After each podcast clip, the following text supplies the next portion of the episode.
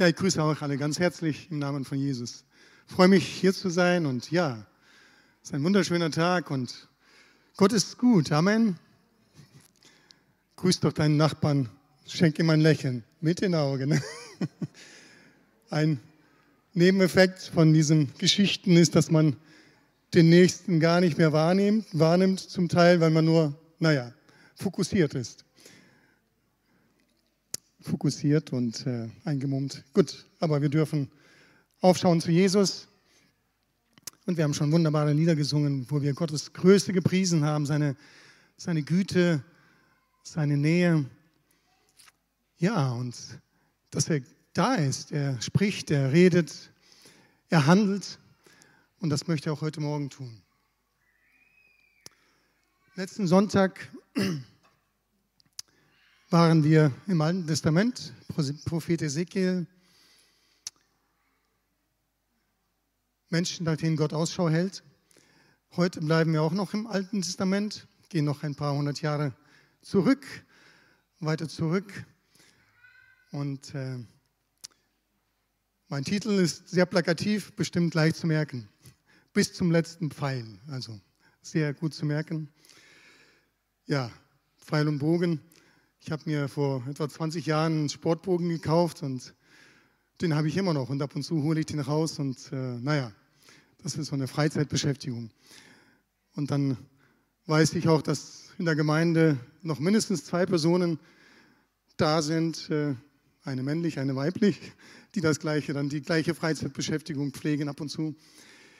Ja, damals in der Zeit, um die es geht, da war, waren Pfeil und Bogen keine Freizeitbeschäftigung, es war eine Waffe. Wir lesen aus 2. Könige, Kapitel 13, die Verse 14 bis 19. 2. Könige 13, 14 bis 19. Elisa aber wurde von der Krankheit befallen, an der er sterben sollte. Und Joas, der König von Israel, kam zu ihm herab, weinte vor ihm und sprach, O mein Vater, mein Vater, der Wagen Israels und seine Reiter. Elisa aber sprach zu ihm, nimm einen Bogen und Pfeile. Und er holte ihm einen Bogen und Pfeile. Und Elisa sprach zum König von Israel, spanne mit deiner Hand den Bogen. Und er spannte ihn mit seiner Hand. Und Elisa legte seine Hände auf die Hände des Königs. Und er sprach, mache das Fenster nach Osten auf. Und er machte es auf. Und Elisa sprach, schieß. Und er schoss. Er aber sprach, ein Fall der Rettung vom Herrn ein Pfeil der Rettung gegen die Aramäer. Du wirst die Aramäer schlagen bei Afek, bis sie aufgerieben sind. Und der sprach, nimm die Pfeile. Und als er sie nahm, sprach er zum König von Israel, schlage auf die Erde. Da schlug er dreimal und hielt inne. Da wurde der Mann Gottes zornig über ihn und sprach, wenn du fünf oder sechsmal geschlagen hättest, dann hättest du die Aramäer bis zur Vernichtung geschlagen. Nun aber wirst du die Aramäer nur dreimal schlagen. Wie gesagt, wir gehen noch einige hundert Jahre zurück von der Zeit, um die es im letzten Sonntag ging. Das war ja die Zeit der babylonischen Gefangenschaft. Juda wurde nach, wurde nach Babylon weggeführt. Jerusalem wurde zerstört als Folge eigentlich der Abwendung von Gott, der Abkehr von Gott. Wir wissen, Israel nach Salomo wurde es geteilt in Südreich, Juda und Nordreich. Israel Jetzt geht es um das Nordreich. Nordreich, in beiden Reichen ähm, gab es Propheten, die von Gott her geredet und gewirkt haben. In diesem Fall hier geht es um den Propheten Elisa. Den schauen wir uns etwas näher an. Heute, das ist der Nachfolger vom Propheten Elia, von dem hat Hansi schon, den hat Hansi schon angesprochen und von dem haben wir schon einige Male gehört, Predigten auch. Und Elisa war im Gegensatz zu Elia, hat ein langes Leben gehabt, war der Prophet in Israel, eine anerkannte geistliche Autorität, ein Fürsprecher für das Volk. Er war so ein Mensch, von dem wir letztes Mal gehört haben, der in die Bresche sprang, springt, der für das Volk eintritt. Sein ganzer Dienst war für sein Volk. Alles, was er getan, er ja, er hat ihn nicht nur auch den Mächtigen hat er nicht Honig ums Maul geschmiert, nicht nach, nach dem Munde geredet, sondern ganz klar auch von Gott her auch ähm, ja, gewarnt, aber er war für das Volk. Er hat ja innerhalb der Zeitspanne von Regierungszeiten von drei Königen gewirkt. Und hier dieser König Joas, man, man, wir haben es ja auch gelesen, wer sagt, mein Vater, mein Vater, der Wagen Israels und seine Reiter, obwohl der König Joas selber, könnt ihr nachlesen, in Kapitel 13, der war nicht unbedingt ein Vorbild für ein, für ein frommes Leben.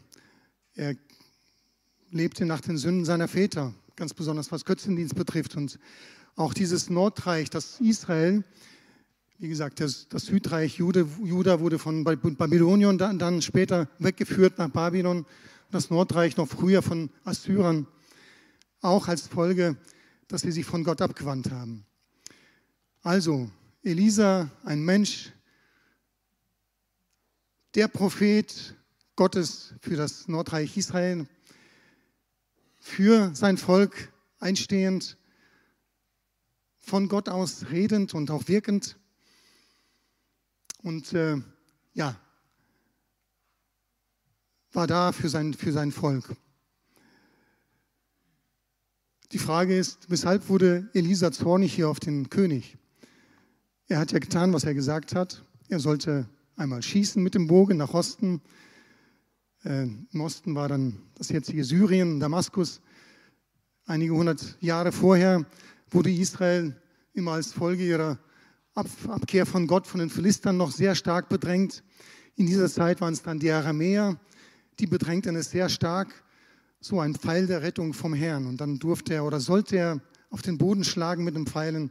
Und er hat zögerlich dreimal geschlagen und hat aufgehört. Weshalb wurde der Prophet zornig? Wenn wir sein Leben anschauen, dann wird es uns klarer und vielleicht klar, warum Elisa hier zornig wurde und sauer wurde auf den König. Wir schauen uns mal Elisas Berufung an.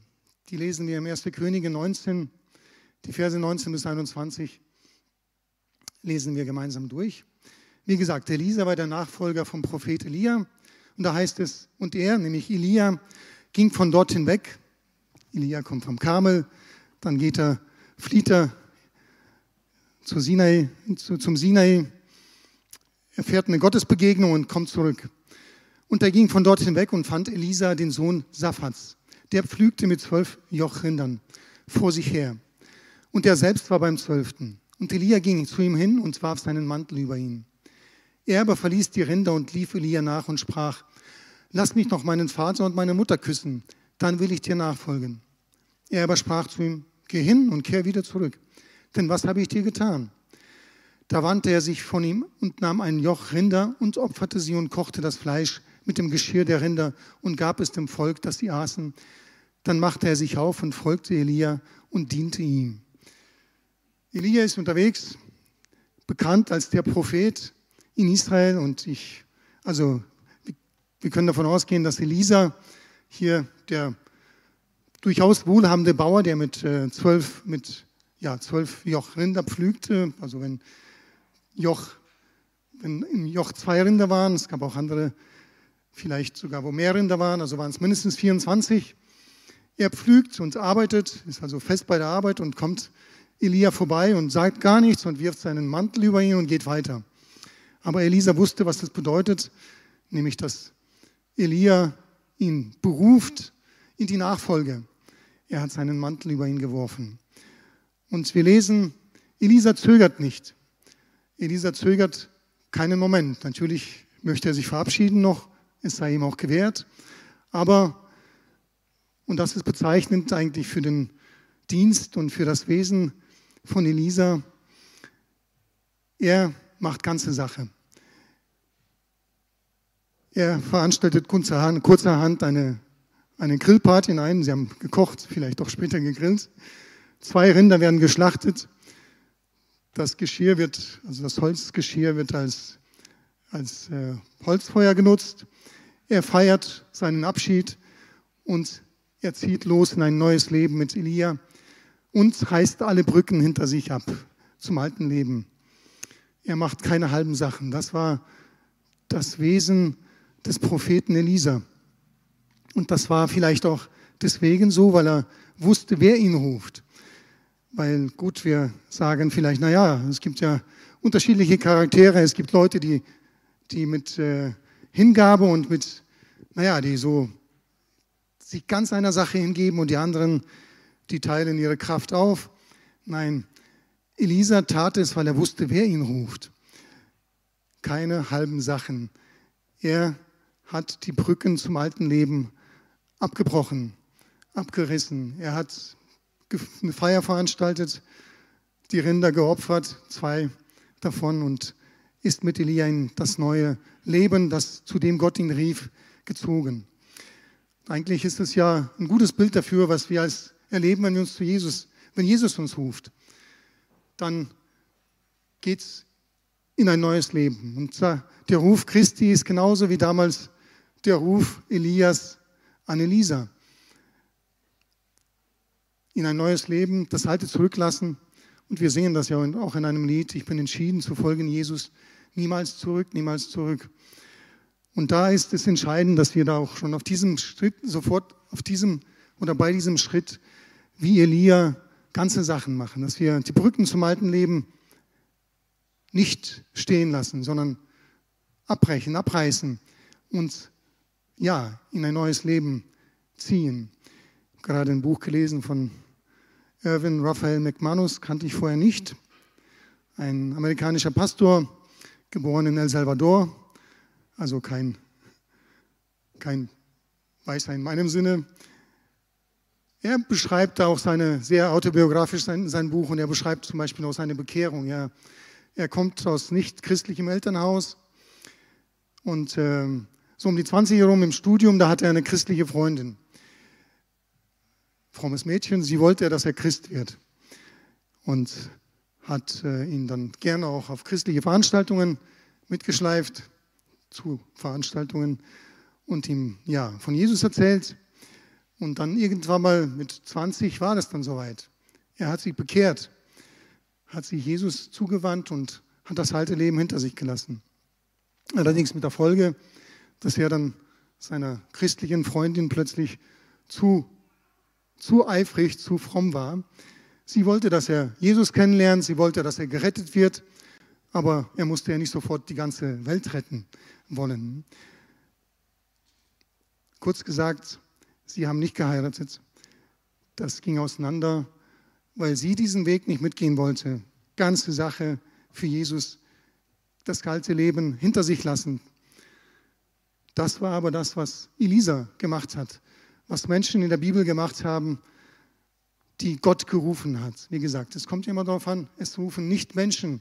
Und Elisa wusste, es ruft zwar der Mensch Elia, der Prophet, aber er wusste, der Ruf geht viel tiefer, viel weiter. Es ruft Gott selbst. Und dieser große Gott, den wir besungen haben, wenn jemand ein Recht hat zu rufen und ja, auch zu fordern, wenn ich das, auch wenn wir das Wort nicht, nicht mögen vielleicht, dann ist es der Schöpfer, der, der dir alles geschenkt hat, der das Leben gibt und ja, der das Leben erhält. Wir schauen uns einige Begebenheiten an von Elisa. Vielleicht blenden wir auch die PowerPoint ein, beziehungsweise die PDF-Datei. Elisa ging ja mit, eine Zeit lang noch mit, mit Elia und dann wissen wir, dass Elia zu Gott genommen wurde, sozusagen entrückt. Er wurde dann gesucht und nicht mehr gefunden, direkt von hier zu Gott mit äh, im, Feu im feurigen Wagen, aber eigentlich nahm die Wolke ihn weg, also das Wetter. Gott hat ihn zu sich genommen.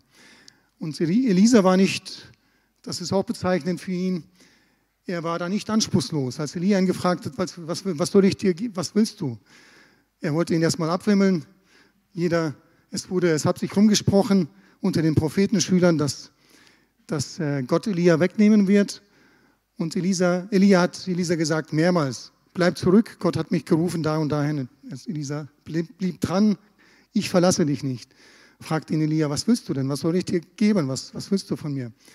Ich will den zweifachen Anteil an deinem Geist, sagte Elisa. Gar nicht, gar nicht bescheiden. Also das dürfen wir bitten. Gut, die Bibelausleger, die sind sich da nicht einig, ob er den doppelten Anteil wollte oder nur den Erstlingsanteil als nach dem, nach dem Gesetz des Mose. Aber das ist egal. Wenn wir die, die Liste anschauen von den Wundern und Taten, die wir in der Bibel finden von Elia und Elisa, es sind auf jeden Fall mehr Wundertaten von Elisa niedergeschrieben und uns hinterlassen. Also ob nun das, den doppelten oder den Erst, Erstlingsanteil von Elia, Elisa wollte das von Gott haben, was er wusste, was Elia hat und was, ja, was das Besondere war. Er wollte genauso Gott dienen, hat es auch bekommen. Und dann hat er angefangen zu wirken. Und eine Begebenheit schauen wir uns an, 2. Könige 4, die ersten sieben Verse. Ich werde es nur erzählen, aber Marc wird das einblenden. Wir kennen die Geschichte, eine Witwe eines Propheten, eine fromme Frau, die Ehefrau eines Propheten, eines frommen Mannes. Mit zwei Söhnen bleibt sie als Witwe zurück und es geht ihr nicht gut. Es geht ihr so weit nicht gut, dass sie kommt und Elisa, an, Elisa anfleht, er soll ihr helfen. Ja, was ist passiert? Ja, sie hatte Schulden gemacht oder machen müssen. Aus meiner beruflichen Erfahrung kann ich das jetzt sehr gut nachvollziehen, dass es Zeiten gibt, wo Leute sich verschulden müssen. Jetzt gerade, wenn wir schon auch über Corona reden, für viele Selbstständige ist es wirklich auch eine Zeit, wo sie an ihrer Existenz ja, mit ihr um ihre Existenz kämpfen müssen, wenn sie nicht äh, arbeiten, nicht äh, Geld verdienen dürfen und die Schulden, die Schulden nur tickt. Und so war es bei dieser Frau, was auch immer das für Schulden waren, waren Mietschulden oder andere Schulden. Jedenfalls hat der Gläubiger gesagt, nein, ich will jetzt, dass du es bezahlst oder ich nehme deine zwei Söhne und sie sind dann meine Sklaven. Die werden dann verkauft als Sklaven. Und sie kommt und bittet, dass Elisa ihr hilft. Und Elisa sagt, Elisa versucht hier nicht, das theologisch zu deuten. Ja, wieso geht es einer frommen Familie? Der Mann war Prophet, jetzt ist er gestorben. Wieso ist er überhaupt gestorben? Ist es gerecht? Gott, wo warst du? Nein, diese Fragen werden hier nicht gestellt und nicht behandelt. Ist es fair, dass diese Frau alleine bleibt mit ihren zwei Söhnen und kann ihren Lebensunterhalt nicht bestreiten? Das spielt keine Rolle. Elisa fragt, was soll ich dir tun? Was hast du zu Hause? Und sie hatte zu Hause nur einen Krug Öl und mehr nichts. Elisa sagt, geh hin zu den Nachbarn, zu den Nachbarinnen, sammle so viele Krüge du kannst und schließ ab. Dein Kämmerlein, haben wir heute schon gehört, schließ hinter dir ab und fangt an, zu dritt die Krüge zu füllen. Gesagt, getan, diese Frau tut es. Und wie viele Krüge wurden voll? Wer kennt die Geschichte? Ihr dürft auch durch die Maske sprechen. Alle Krüge. Also wenn sie zehn gesammelt hat, eingesammelt hat, dann wurden die zehn Krüge voll. Wenn sie 30, wenn sie so kühn war und den Wirkungsradius erhöht hat und 30 Krüge eingesammelt hat, wurden 30 Krüge voll. Alle Krüge, die sie gesammelt hat, wurden voll. Und sie kam ganz happy zu Elisa und erzählte ihm von dem Wunder. Und er sagt, super, verkauf das, bezahl deine Schulden und vom Rest könnt ihr leben. Und das hat gereicht noch lange danach. Und was zeigt uns das über Gottes Charakter? Es zeigt uns, dass Gott großzügig ist. Gott, Gott spart nicht. Du sparst vielleicht und ich spare vielleicht. Vielleicht hätten wir nur fünf Krüge hingestellt und dann wären nur fünf Krüge äh, voll geworden. Aber Gott hat alle Krüge gefüllt, die man ihm hingestellt hat. Das ist, denke ich, ein sehr gutes Beispiel auch ja, auch neutestamentlich ist für uns genauso wirksam ein Hinweis auf Gottes Charakter, damals schon wie heute. Gott ist großzügig. Er beschenkt seine Kinder gerne. Er lindert Not gerne. Und alle Krüge, die du ihm hinstellst, die macht er voll, die füllt er. Er gibt nicht ein bisschen Segen, sondern Segen in Fülle. Aber es hängt ab von deinem Gefäß. Wie gesagt, kleines Gefäß, es wird voll, großes Gefäß, es wird auch voll. Aber die Gefäße, die du ihm hinstellst, nur die werden voll. Ein weiteres Erlebnis lesen wir dann im Kapitel 4, 2. Könige 4, Verse 42 bis 44. Wieder ein Problem. Ein Mann Gottes bringt 20 Brote und da ist aber eine Versammlung mit 100 Männern. Ich weiß nicht, was das für eine Versammlung war, aber 20 Brote sind nicht genug. Und Elisa tut das, was Christus dann viel, im viel größeren Umfang gemacht hat. Er hat diese Brote gesegnet, die 20, und hat getagt, gesagt, teilt sie aus. Und sie wurden ausgeteilt, verteilt und alle aßen und es blieb doch noch übrig nach dem Wort des Herrn. Auch hier sehen wir Gottes Charakter schon damals. Gott liebt die Menschen, ganz besonders die, die sich an ihn halten, die ihn suchen und er kümmert sich gerne um sie. 20 Brote reicht normalerweise nicht für 100 Leute, für 100 Männer. Also ab und zu, wenn wir grillen oder so, dann müssen wir immer schauen, muss Ira immer schauen, wer, wer ist dabei. Nur Frauen oder auch Männer? Und wer, welche Männer? Das ist dann schon ein Unterschied. Wurden alle satt und es blieb auch noch übrig nach dem Wort des Herrn. Gott liebt die Menschen, er kümmert sich gerne um sie.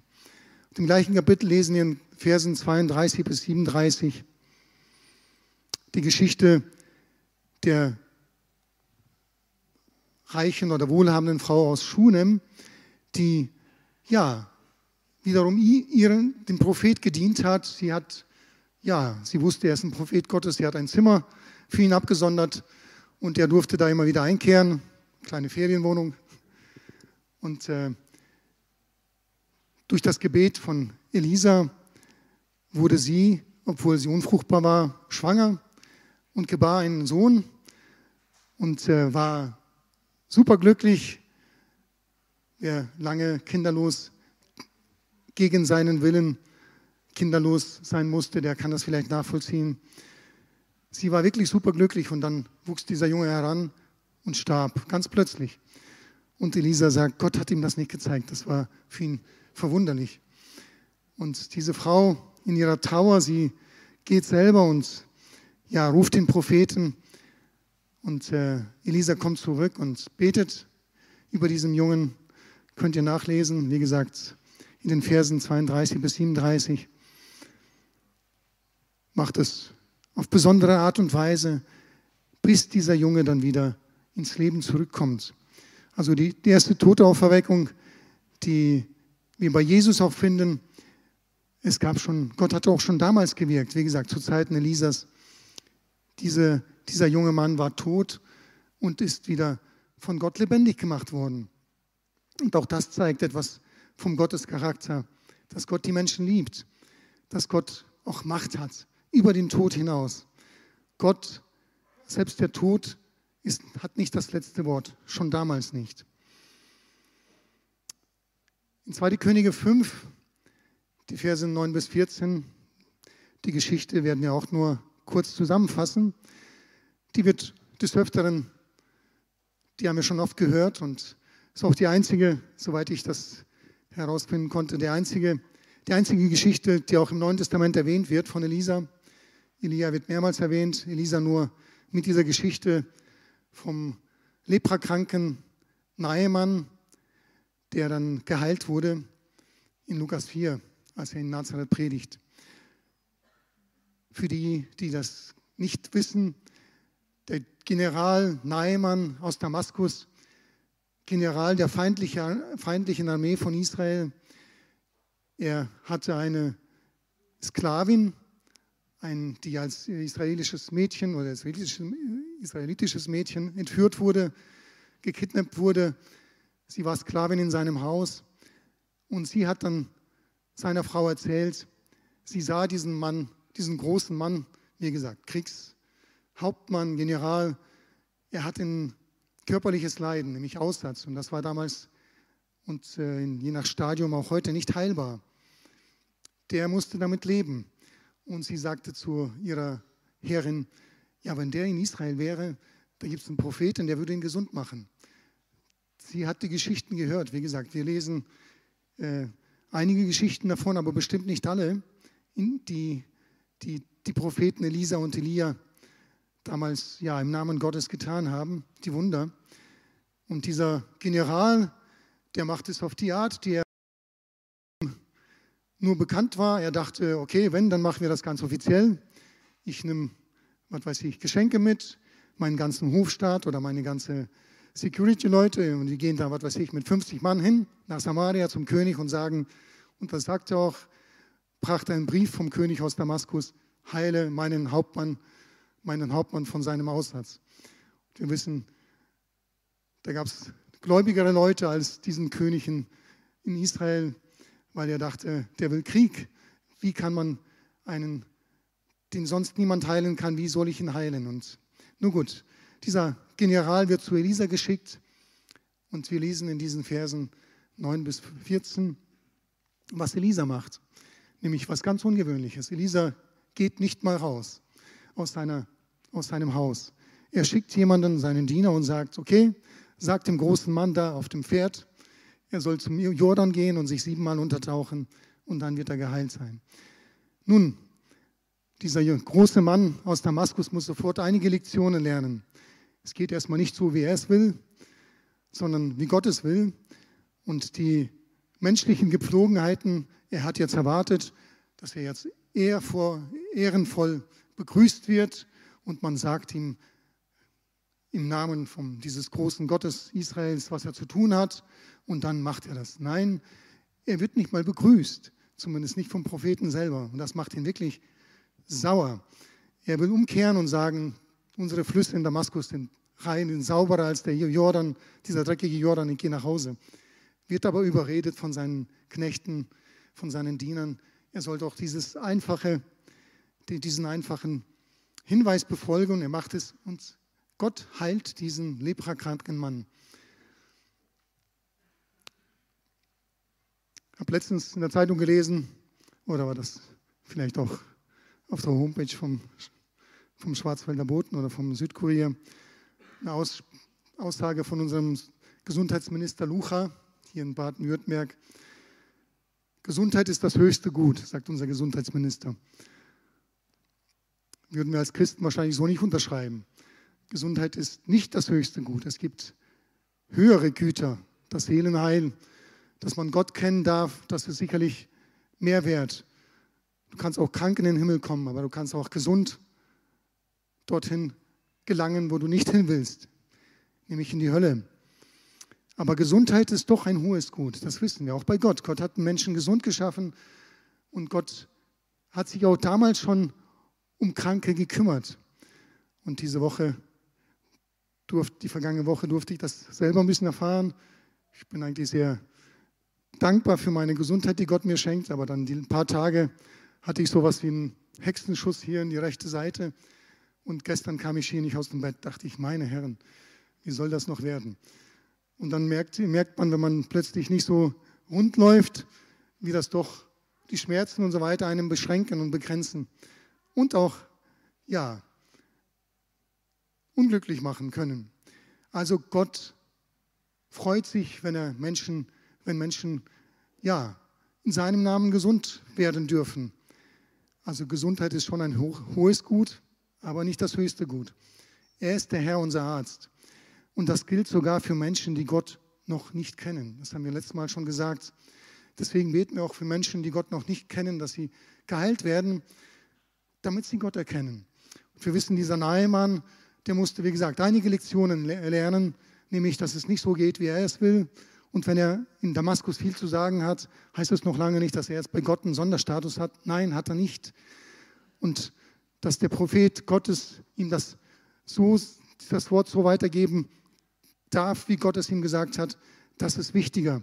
Also Gottes Erkenntnis und Gottes Reichtum sind wichtiger als menschliche Anerkennung, als Gold und Silber. Und wir wissen, dass Elisa keinen Cent, nein, kein Goldstück von ihm haben wollte, weder Gold noch Silber noch Kleider. Der, die Ehre sollte alleine Gott gehören. Du kannst das, auch du kannst deine Gesundheit die Gott dir schenkt, nicht mit Gold und Silber kaufen. Wenn Gott dich heilt, dann ist es Akt der Gnade und soll dazu dienen, dass du Gott kennenlernst, dass du ihn suchst. Und wir lesen auch, dass Naaman Elisa versprochen hat, ja, ich werde diesem Gott dienen, nur wenn mein Chef ab und zu mich da ruft in einen besonderen Tempel, dann soll der Gott der Jahwe, Gott Jahwe mir das nachsehen. Er hat versprochen, Gott zu suchen. Ja, und auch heute, wir beten jeden Sonntag für Kranke. Habe ich jetzt gehört, Sascha Kielwein, wir haben viel, oft für ihn gebetet. Es geht ihm den Umständen entsprechend gut. Er hat seine, erstmal seine Therapien abgesch wurden abgeschlossen und die Ergebnisse kommen dann Mitte März. Wir hören natürlich nicht auf, deswegen weiter zu beten. Wir beten weiter, weil Gott gerne Menschen hilft, weil Gott Menschen, weil Menschen Gott nicht egal sind. Deine Krankheit ist Gott nicht egal.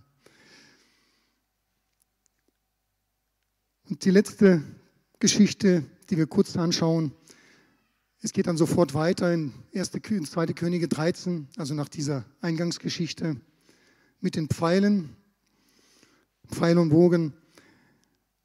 Da lesen wir Verse 20 und bis 21 in 2. Könige 13. Und Elisa starb und wurde begraben. Im folgenden Jahr aber fielen die Streifscharen der Moabiter ins Land. Und es geschah, als man einen Mann begrub, da sahen sie plötzlich die Streifschar kommen und sie warfen den Mann in das Grab Elias. Und sobald der Mann hinabkam das, und die Gebeine Elias berührte, wurde er lebendig und stellte sich aufrecht auf seine Füße. Sofort zwei Totenauferweckungen im Alten Testament in der Zeit eines Propheten. einmal durch den Propheten selbst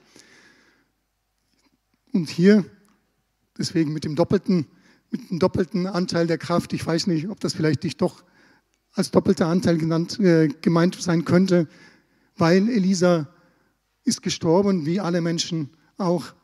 Und wie gesagt, ein Toter fällt in sein Grab und durch Gottes Kraft und Gnade steht er auf und darf weiterleben.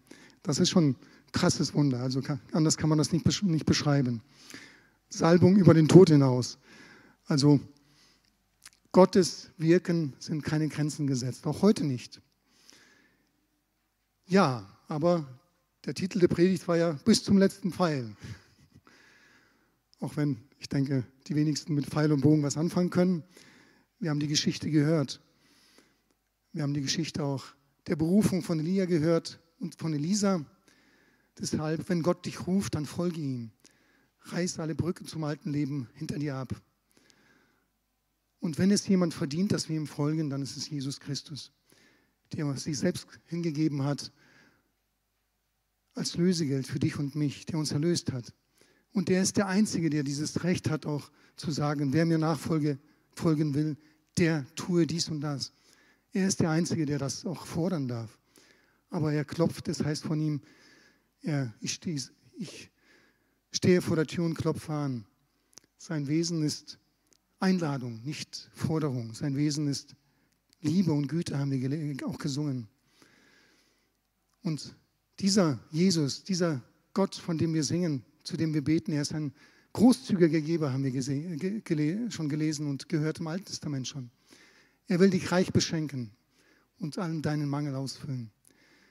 Doch er kann nur die Gefäße füllen, die du ihm hinstellst ob es drei sind oder 30, du entscheidest.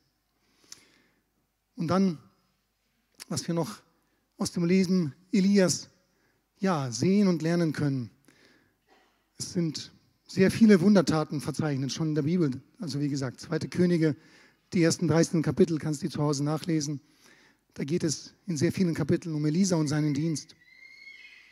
Und viele seiner Wundertaten waren ganz praktischer Natur. Gott liebt die Menschen und hilft ihnen gerne. Auch wenn es sich nur um ganz fast banale Fragen handelt, wie satt werden, Brotvermehrung haben wir gehört. Eine ungenießbare Suppe macht Elisa genießbar. Wasser macht er genießbar aus einem ungenießbaren, ungenießbarer Quellen. Und eine gesunkene Axt, würden wir sagen, was für ein Theater, um einen Axtstiel. Damals war das aber für den betroffenen Menschen schon was Besonderes. Er hat die Axt geliehen, kannst die Geschichte auch nachlesen. Sie schlagen Bäume, die Axt fällt ins Wasser und das ist für ihn nicht nur ein Verlust, sondern eine Schuld, die er begleichen muss. Und Gott bringt diese Axt wieder nach oben durch seinen Diener Elisa. Ganz praktische Dinge, wo sich Gott als derjenige offenbart, der gerne hilft, auch ganz praktisch. Und Gott ist auch deine Krankheit nicht egal. Er heilt den Naaman, einen Feind Israels, der Gott noch nicht kennt. Selbst diesen Menschen heilt Gott, um zu zeigen, dass er alle Menschen liebt und dass ihre Gesundheit ihm auch wichtig ist. Aber dass Gottes Erkenntnis und Gottes Reichtum wichtiger sind als menschliche Anerkennung, als Gold und Silber. Und deswegen, was immer du und ich, was wir für Gott tun, das sollen und dürfen wir von ganzem Herzen tun. Spare deine Pfeile nicht für später auf, habe ich mir aufgeschrieben. Spare sie nicht für die Rente auf.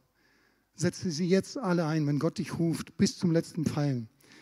Dieser König, der war zaghaft, das war wahrscheinlich sein, das war in seinem Geist, ganzen geistlichen Wesen. Er, diese Hingabe, die Elisa hatte, die fehlte ihm. Die Hingabe an Gott, die Hingabe vielleicht auch an seinen Dienst als König, das zu sehen, dass er nur ein Diener ist. Er hat dreimal geklopft und dachte, das reicht. Nein, tu es von ganzem Herzen. Was immer du tust, dann kann und wird Gott dich gerne gebrauchen.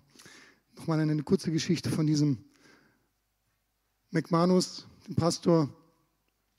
Als er sich bekehrt hat, hat er dann die ersten zehn Jahre oder fast zehn Jahre in Dallas, in, in, äh, ja, in Dallas gedient, in der großen Stadt, und zwar im Problemvierten mit seiner Frau. Unter Drogenabhängigen, unter Obdachlosen, unter Menschen, die zum Bodensatz der Gesellschaft gehörten. Meistens hat er da gepredigt vor 20, 50, vielleicht mal 100 Leuten.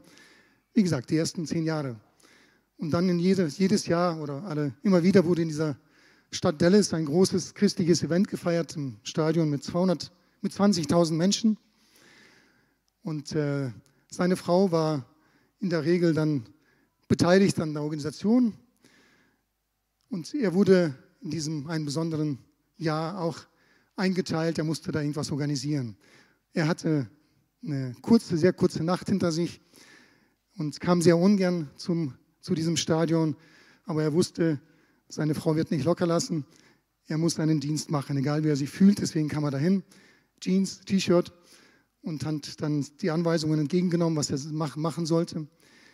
Und dann äh, der Organisator, Organisator, richtiger texanischer Südstaaten-Baptist, der noch nie ohne Krawatte und Anzug gepredigt hat, sagte zu ihm, junger Mann, der Hauptredner, der verspätet sich, sein Flugzeug hat Verspätung, du sollst in einer halben Stunde, ist die Hauptpredigt, du sollst die halten.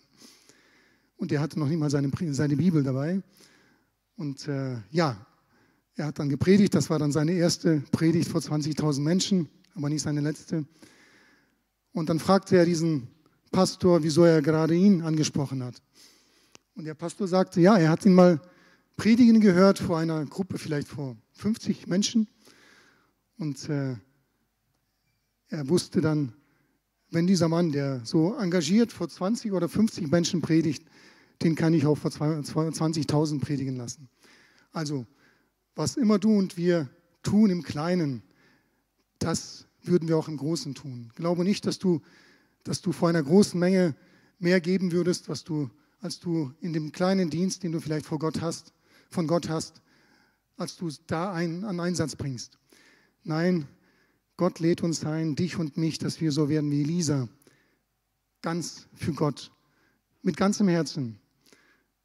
Werde eine Frau, ein Mann, der die Berufung lebt, seine Berufung lebt wie Elisa. Ein Mensch, der in die Bresche springt, um nochmal zurückzukommen zum letzten Sonntag. Lass uns aufstehen, das im Gebet bewegen. Das Lobpreisteam kann nach vorne kommen. Denn wir tun es nicht für Menschen, wir tun es für Jesus. Lass uns jetzt im Gebet auch Antwort geben. Gott, er ist der Rufende, wie gesagt. Es rufen nicht Menschen, sie hätten kein Recht. Es ruft Jesus selber und er hat alles Recht dazu. Er gab sich selber hin. Aber er fordert nicht in erster Linie, er lädt ein, er klopft. Jesus, danke dir von ganzem Herzen für, die, für dein Wort. Danke, Jesus, für alles, was du uns geschenkt hast, Jesus. Danke, dass du dich selbst hingegeben hast damit wir Leben haben, Jesus. Danke dir für die Geschichten, die wir aus deinem Wort kennen und ja, hören dürfen. für Lisa, der ein Prophet für sein Volk war, der wirklich sich auch hingegeben hat, um seinem Volk zu dienen, Jesus. Egal, ob die Könige ihm ja, sympathisch waren, ob sie ihm wohlgesonnen waren oder nicht, Herr. Er hat seinen Auftrag erfüllt und gedient, Jesus, Herr. Das möchten wir auch tun. Wir möchten unserer Generation dienen nach deinem Willen, Jesus. Wir möchten nicht zurückhalten. Wir möchten ja, alles geben, was du uns gegeben hast, Jesus. Möchten wir alles in deinem Reich einsetzen, Jesus, Herr. Und wenn wir jetzt das Lied noch singen, das jetzt kommt und ja, dich anbeten, so bitte ich dich, dass du zu uns sprichst, Jesus, dass du ja, ganz klar rufst und ganz klar zeigst, ja, wo du uns haben willst, auch als Gemeinde, Jesus. Preisen dich für deine Treue, Jesus. Danke, Jesus. Du bist so gut. Du bist unser Herr. Du bist würdig der Anbetung, Jesus. Du bist es wert, dass wir dir nachfolgen, Jesus. Danke, Jesus.